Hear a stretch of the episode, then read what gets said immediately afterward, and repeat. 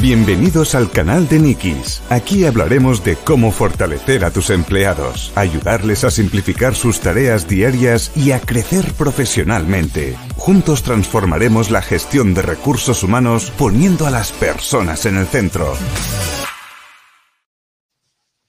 Hola a todos, ¿qué tal Julio? ¿Cómo estás? Hola, yo estoy con muchas ganas de hablar contigo, Julio. Creo que se me notará y todo. Muchísima ganas. Ah, hoy hablamos con Julio Arnas, fundador de The Owl Project, formador a empresas y especialista en diversidad e inclusión. Y tu proyecto, The Owl Project, es una consultoría de formación tanto de coaching ejecutivo como de equipos para empresas. ¡Wow, Julio! No está nada mal, no está nada mal. Hoy vamos a hablar de liderazgo inclusivo, que me parece un tema muy interesante y del que tengo que aprender mucho. Así que tengo muchas ganas de hablar y de preguntarte muchísimas cosas. Empiezo, Julio. Cuando quiera. Bueno, primero empezamos por quién es Julio, cuéntame sobre ti, tus pasiones, por qué Diago Project con Y, no con J. cuéntanos un poco de ti. Pues nada, em, soy una, siempre me he considerado una persona muy alegre, entusiasta, pasional. Y mm, quizá por lo que me ha pasado, las experiencias que he tenido a lo largo de, la vida y lo que también lo que me han enseñado, eh, siempre me he considerado una persona que tenía que luchar por lo que considero justo. Mm, y entonces, de ahí nace, en parte, de ahí nace The All Project. De mm, luchar porque no haya ninguna discriminación, que a todo el mundo se le acepte tal y como es. Y además se le dé su espacio. En la empresa, mm, muchas veces esto cuesta, cuesta verlo. ¿Por qué? Porque mm, se parte de la idea de que, bueno, aquí se viene única y exclusivamente a trabajar y el resto no importa. Y sí importa. Sí importa porque somos personas y nuestra vida privada también repercute en la empresa. Poder hablar simplemente de lo que he hecho en el fin de semana ya es mucho. ¿Y por qué unas personas pueden hacerlo y otras por miedo o por lo que pueda pasar por la cabeza de cada uno, eh, no puedan sentirse capaces de hacerlo? Entonces, contra eso, contra lo que. contra ese miedo, contra esa incapacidad, es con lo que quiero, por lo que quiero yo trabajar. Gracias, Julio. Qué gusto, qué gusto, qué placer hablar contigo. A ver, em, ventajas. No, empezamos, empezamos por lo más básico. Va. ¿En qué consiste el liderazgo inclusivo? Pues mira, el liderazgo inclusivo eh, consiste en lo que te decía antes, precisamente en lo que la idea del proyecto en abrazar la diversidad y fomentar la inclusión. Eh, mira, hace poco escuché una, conferencia que me encantó de una, responsable de, de, una empresa que decía que cuando empezó a, a leer sobre el liderazgo inclusivo, lo primero que hizo fue analizar a su equipo. Y se dio cuenta de que el equipo estaba lleno de minillos es decir, de, minillos. ¿De minillos? Minillos. Ah, minillos. vale. Entonces, eh, claro, ella había formado a su equipo y, y el equipo en realidad lo que había cogido era gente que solo, que se parecía a ella, que opinaba como ella, que casi vestía como ella. Y al final, pues claro, ¿qué pasa con esto? Pues que cuando hay, una, hay que tomar una decisión, la decisión en realidad eh, siempre va a ir por el mismo sitio. Puede haber otra, otra mejor que no se va a descubrir nunca, porque nunca se ve una, nunca hay una visión diferente.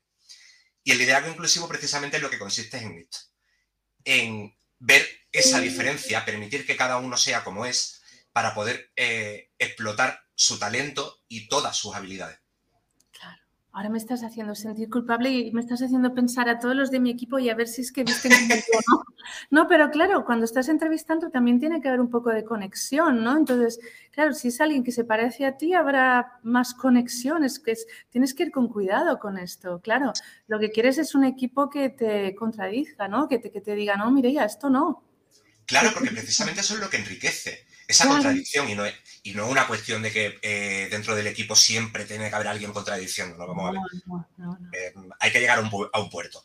Ahora, eh, que hayan visiones diferentes y formas de hacer las cosas diferentes y de gestionar las, las emociones de forma diferente, eso es lo que, lo que favorece el liderazgo inclusivo, lo que crea el liderazgo inclusivo, perdón, y tiene una cantidad enorme de ventajas.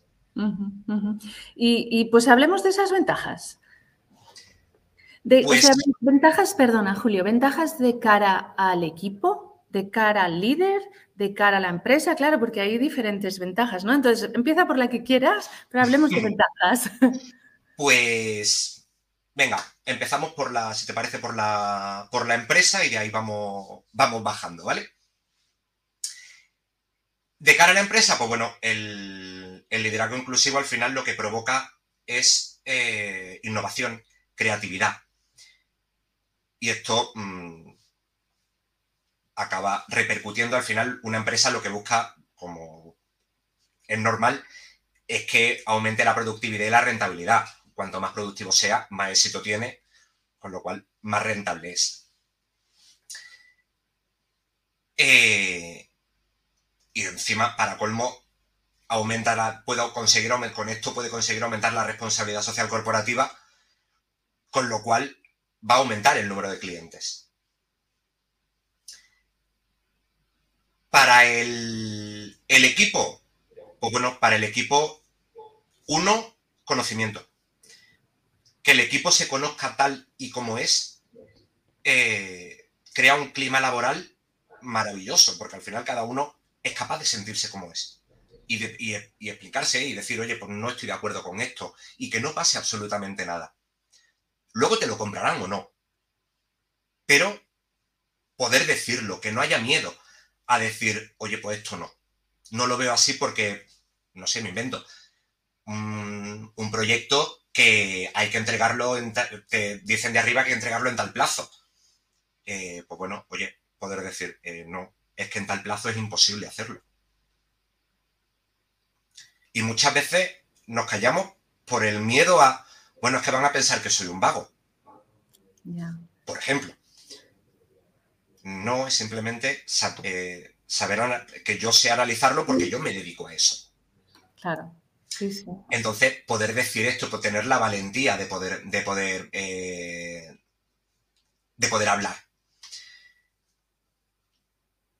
Para el líder, bueno, para el líder, mm, amplitud de miras, diría yo, y aprendizaje. Al final, eh, cuando se trabaja con, con gente totalmente diferente a ti, perdón, eh, lo que se consigue es precisamente eso, tener, ver eh, cosas que hasta, hasta ese momento no veías. Totalmente. Oye, y, y porque lo tengo claro, ¿no? Si vas a reclutar a alguien, piensas, bueno, pues dentro de mi equipo ya tengo a dos o tres así más rojos, ¿no? Yo siempre este es más azul, este es más rojo, este tal. Pero claro, a lo mejor tú entras a hacer coaching en una empresa donde no va a entrar nadie nuevo. Eh, tienes a un equipo que ya existe, que ya hay rojos, verdes, amarillos y, que ya está, y, pero que no hay un liderazgo, ya deja de inclusivo o no, pero no hay liderazgo y tú entras ahí y dices, aparte del liderazgo es que aparte hay que fomentar la creatividad, ¿no? El, que haya un clima bueno, que la gente hable, debe ser difícil, ¿no? Cuando entras a una empresa y dices, vale, este equipo, chicos, os voy, líder, te voy a enseñar a liderar, a liderazgo a liderarlo de una manera que te ayudará mucho a ti, al negocio y a todo, ¿no? No es fácil. ¿Qué, metodología o qué herramientas, qué, utilizas para, cuando llegas a una empresa a mí se me haría muy difícil, la verdad, Julio. Pues mira, lo primero, eh, lo primero es hablar con ellos, saber exactamente qué es lo que quieren, hacer un diagnóstico, un diagnóstico del, del equipo como, como está. Y para eso la sinceridad es importantísima. ¿Por qué? Mm, porque si uno, si se habla solo con el, con el líder, el líder va a dar su visión, o el responsable, o la responsable, o quien sea, va a dar su visión. Si cuanto ese diagnóstico, cuanto más se amplíe, lo ideal es hacérselo, pues si es para un proceso de coaching de equipos para un equipo en sí, hacérselo a todos. Porque siempre va a salir algo. Y siempre eh, contando con la con que ese diagnóstico va a ser, ese cuestionario que se hace va a ser anónimo, pues al final es la mejor forma de ver cómo está el equipo, porque oye, yo, te puedo decir que es maravilloso y estupendo, pero si luego cuando sacamos los cuestionarios y los y los enfrentamos, uno me dice que es que, oye, yo es que no puedo, no puedo hablar, o cuando yo hablo a mí se me ningunea, o cualquier cosa que haga saltar la chispa, pues ahí es donde hay que ponerse a trabajar y eso hay que ponérselo delante al, al líder, al responsable de equipo, a quien sea. ¿Y, qué te contratan? ¿Más grandes empresas o pymes también? ¿Qué te encuentras con equipos que tienes que trabajar, que están el, líder o el manager responsable todo, em, está liderando a 100 personas o a veces suelen ser un equipo de 10? ¿Qué, qué magnitud hay? ¿Crees que las pymes se están animando a, hacer coaching a sus equipos o es más para grandes empresas? Cuéntame ahí un poquito. A ver, eh, las grandes empresas lo tienen más asimilado. Esto te estoy hablando a nivel general, ¿eh? Porque luego, obviamente, hay de todo. Eh, poco a poco va entrando. ¿Qué pasa? Que al final, para trabajar, hacer un proceso de, coaching de equipo, eh, esto, el máximo con el que se puede hacer es con 12, o al menos con el que lo hago yo, un máximo de 12 personas, porque más puede ser inabarcable. ¿Vale? De todas maneras, también es verdad que cuando mm, un equipo, un equipo, de, un equipo que eh, esté siempre junto, es decir, me invento, un, departamento de recursos humanos de, de, una gran empresa. Obviamente son más de 12 personas, pero es que ese departamento va a estar dividido por, por áreas. Entonces, pues el área de formación sí tiene relación con asesoría laboral, por ejemplo, pero eh, no están trabajando juntos continuamente. A lo mejor los responsables de un área y otra sí, pero no los, subordinados de esos responsables. Entonces, ¿con quién hay que trabajar eso? como te decía, por, ejemplo, con el equipo de asesoría laboral. Y el proceso de coaching de equipo se hace al equipo de consultoría de asesoría laboral. ¿Vale? Con lo cual al final, pues da igual que la empresa sea más pequeña o más grande, porque la idea es hacerlo con la gente que está siempre junto. ¿Por qué? Porque el objetivo siempre va a ser, uno. Claro, pero entonces tienes, yo me lo imagino, la persona de recursos humanos eh, obviamente totalmente eh, a favor del liderazgo inclusivo, ¿no? Eh, y recursos humanos empujando, pero claro, luego te encuentras quizá al director de ventas que, no sabe, porque yo creo que la mayoría de veces es que no sabemos cómo hacerlo o no, nos lo han enseñado, porque todas estas cosas en la universidad, pues imagínate, ¿no? Ahora la gente joven sí que ya sale más preparada y, están muy comprometidos con, eh, ser inclusivo, etcétera, etcétera, pero a lo mejor te encuentras con un manager que, entonces, ¿qué trabajas con él? sí que herramientas para que, aprenda o porque no sé, no sé. Pues mira, muchas veces, aparte del, desconocimiento, que eso, bueno, pues el desconocimiento consiste simplemente en explicárselo. Y si a partir de explicárselo quiere trabajarlo, ya está todo hecho. Ya está todo hecho en el sentido de va a ser fácil. Si después de conocerlo, de explicárselo, sigue sin querer, bueno, a ver, uno, para empezar, la empresa es la que me paga, con lo cual a mí me paga porque hagamos un proceso y, este proceso vamos a hacerlo. Entonces, dentro de que vamos a tener que estar sentados eh, el tiempo que, que, se determine, pues vamos a pasarlo lo mejor posible. Eso para empezar. Y, y, a partir de aquí, bueno, pues vamos a descubrir qué hace que lo quieras. Y dirías que hay normalmente son, son sesgos y prejuicios por los que no se quiere, o miedo. Miedo, yo creo que a veces también es miedo, porque en mejores prácticas, ¿qué, qué dirías? Cuéntame, dime tres eh, casos que hayas visto que hayas dicho, wow, mm, me siento satisfecho porque entré, estaba difícil y cuéntame, cuéntame un poco, ¿qué dirías que son las mejores prácticas para un buen liderazgo eh, inclusivo? Pues mira, mejores prácticas, eh, uno, la escucha activa. Es decir, escuchar a la, a la persona que tienes enfrente, al, al equipo completo, subordinado, a proveedores, porque al final el liderazgo inclusivo no va solo con las personas que tienes debajo, sino con las que tienes a nivel horizontal, por encima, al proveedor, al cliente, porque no sirve de nada de decir yo eh, genero inclusión en mi equipo, pero luego no la genero con los clientes, por ejemplo. Entonces, mm, lo primero, la escucha, la escucha activa, conocer a quien tienes y dejarte conocer. Eh, lo segundo, yo diría, y además va directamente relacionado con ese dejarse conocer, la, confianza y la autonomía. Todos somos, todos somos diferentes, con lo cual, si somos diferentes, cada uno podemos tener una forma diferente de, hacerlo. Lo importante es que salga bien, ¿no? Sí. Pues qué mata. Pero cuéntanos, cuéntanos un par de retos que has tenido. Eh, retos. Pues mira, eh, el primero que se me ocurre, mm, la inclusión es un término y la diversidad es un término que está de moda. Y odio esa palabra, ¿eh? Pero es así.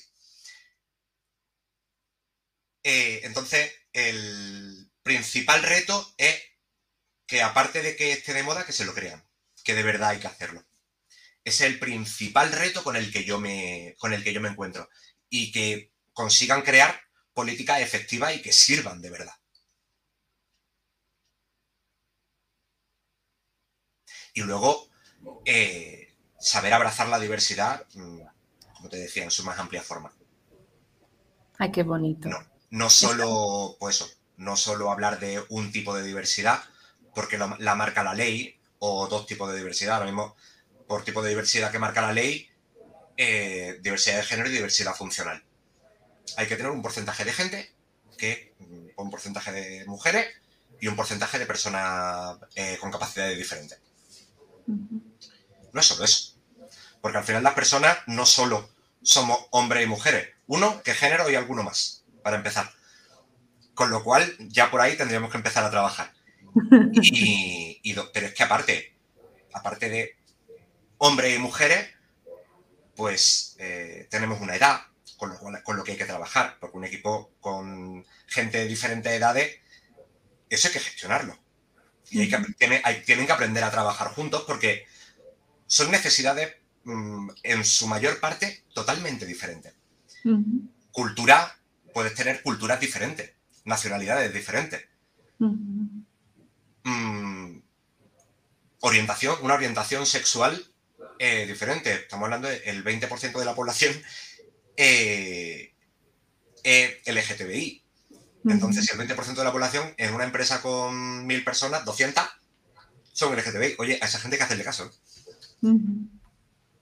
Eh, y luego, pues, y bueno, esto ya por no hablar de diversidad de, talento, diversidad cognitiva, porque ahí ya sí que no hay dos personas iguales. Forma de procesar la información tenemos todos. Lo que a mí me sienta bien, a ti puede sentarte mal, o al revés. Y esto hay que gestionarlo también. Totalmente, totalmente. Sí, sí. Qué interesante. Se nos acaba el tiempo, no quiero. Ay, ya.